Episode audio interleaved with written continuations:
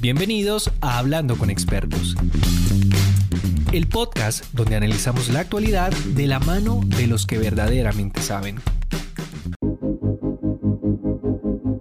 Las sentencias judiciales contra el Estado, un tema que debería interesarnos bastante por los billones de pesos que se mueven detrás de este asunto, pero que del poco se habla.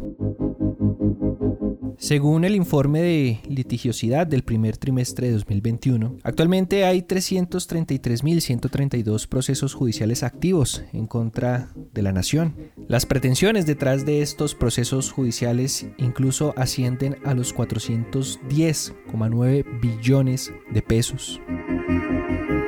De los fallos ya hechos, se ha determinado que el Estado colombiano cerró 2020 con una deuda de 12,8 billones de pesos, lo que evidencia una brecha evidente si se tiene en cuenta que para el mismo año pagó solamente 0,70 billones de pesos, comportamiento que ha sido similar en los últimos cuatro años. Todo esto nos se traduce o nos dice que el Estado colombiano tiene en este momento billonarias deudas en contra de personas naturales o jurídicas que han establecido acciones legales en contra del Estado colombiano, lo que se suma a la crisis económica que ha enfrentado la nación en los últimos años por cuenta del COVID-19. Para abordar este tema y entender un poco cómo funciona el tema de las sentencias contra el Estado, porque por cierto también existe un mercado detrás de todo esto de empresas, de compañías que están interesadas también en ser partícipes de estas acciones legales que se han cometido en contra del Estado, que como les decía suman billones de pesos. Existen empresas, existen organizaciones que están dispuestas a comprar estas sentencias porque han evidenciado una oportunidad de negocio pues el Estado se demora, puede llegar a tardar años en pagar estas sentencias y pues hay gente que necesita ese dinero para allá. Esa es la oportunidad de negocio que han visto algunas organizaciones de las cuales quieren ser partícipes y le dicen prácticamente a las personas, venga, yo le compro esa sentencia por esta fracción de pronto de lo que le puede estar pagando el Estado, le doy el dinero ya y pues eh, yo me comprometo a recibir ese dinero ya cuando usted se lo paguen. Pues para esto eh, tenemos hoy en Hablando con Expertos a Camilo Garavito, quien es abogado de proyectos de inversión de la firma Abogados López ⁇ James. Camilo, ¿cómo se encuentra? Eh, Diego, muchas gracias por esta invitación. Muy bien, muy amable. No, yo la verdad es que desconocía mucho de lo que eh, pues gira alrededor de estas, de estas sentencias judiciales contra el Estado colombiano y de los billones de pesos que está debiendo el Estado y que podría deber, ¿no? En la medida en que se hagan los fallos, eh, pues en contra de personas que interponen denuncias eh, y que pues buscan una compensación económica por diferentes eh, causas que más adelante también vamos a ver. Pero Camilo, me gustaría arrancar este diálogo preguntándole cómo funciona el mercado de la venta de sentencias judiciales contra el Estado. Eh, sí, Diego, como usted lo decía, realmente en Colombia la deuda es billonaria al día de hoy.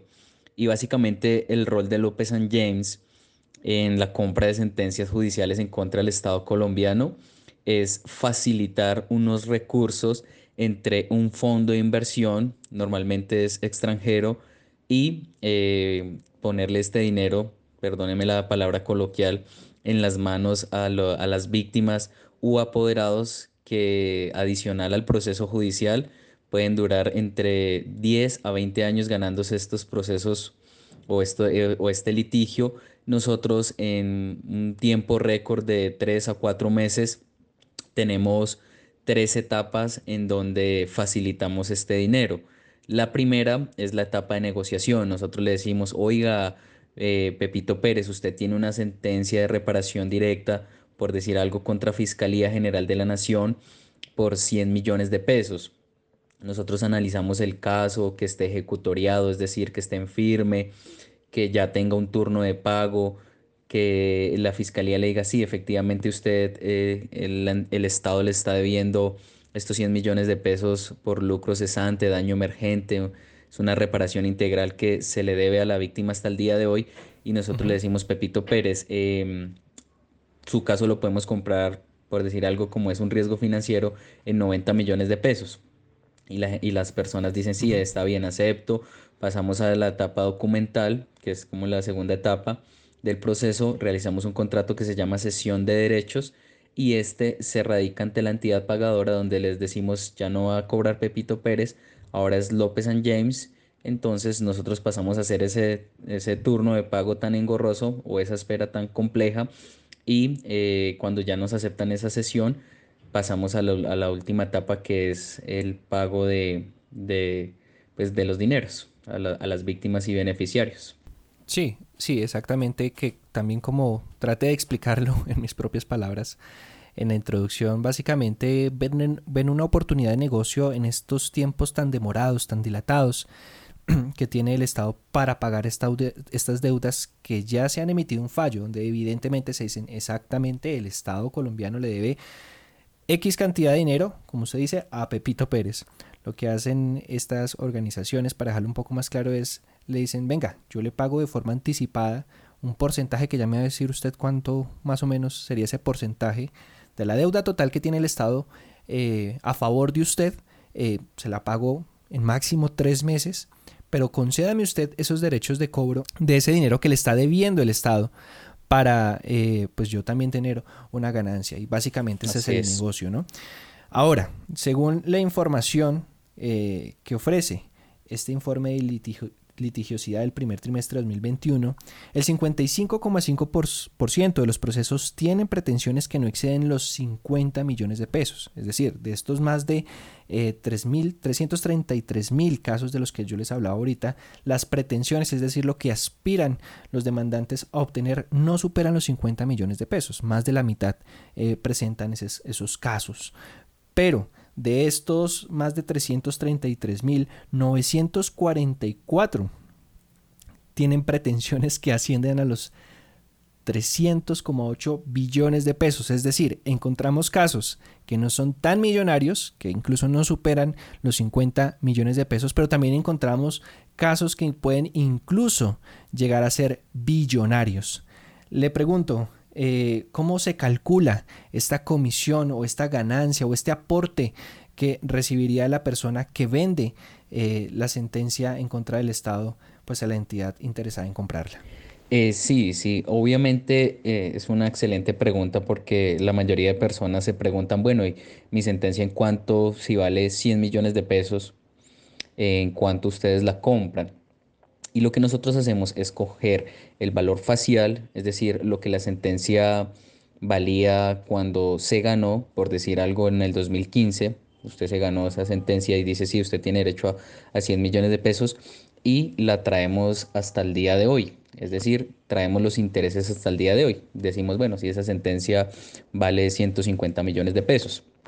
Sobre esos 150 millones de pesos, nosotros le hacemos un descuento que es el riesgo financiero. Tenemos una matriz que calcula como el riesgo financiero y está basado en, el turno de pago, en la demora de la entidad. Digamos que es como un riesgo financiero que se, se toma y se hace un pequeño descuento. Puede ser del, del 5% al, al 10% aproximadamente. Entonces, de esos 150 millones, nosotros le podemos estar diciendo, venga, le compramos en 140 millones y cerremos el negocio. Es decir, eh, digamos, por una sentencia que puede estar valiendo 100 millones de pesos, que es lo que el Estado le estaría debiendo a la, a la víctima, eh, ustedes estarían ganando entre 10 y 15 millones de pesos. Aproximadamente, sí señores, esa es como nuestra utilidad en el, en el negocio. Obviamente los intereses que, que se causen a futuro mientras la espera, pues nos los ganaríamos nosotros pero de entrada, de entrada sí tiene un riesgo financiero y se hace ese, pequeño descuento.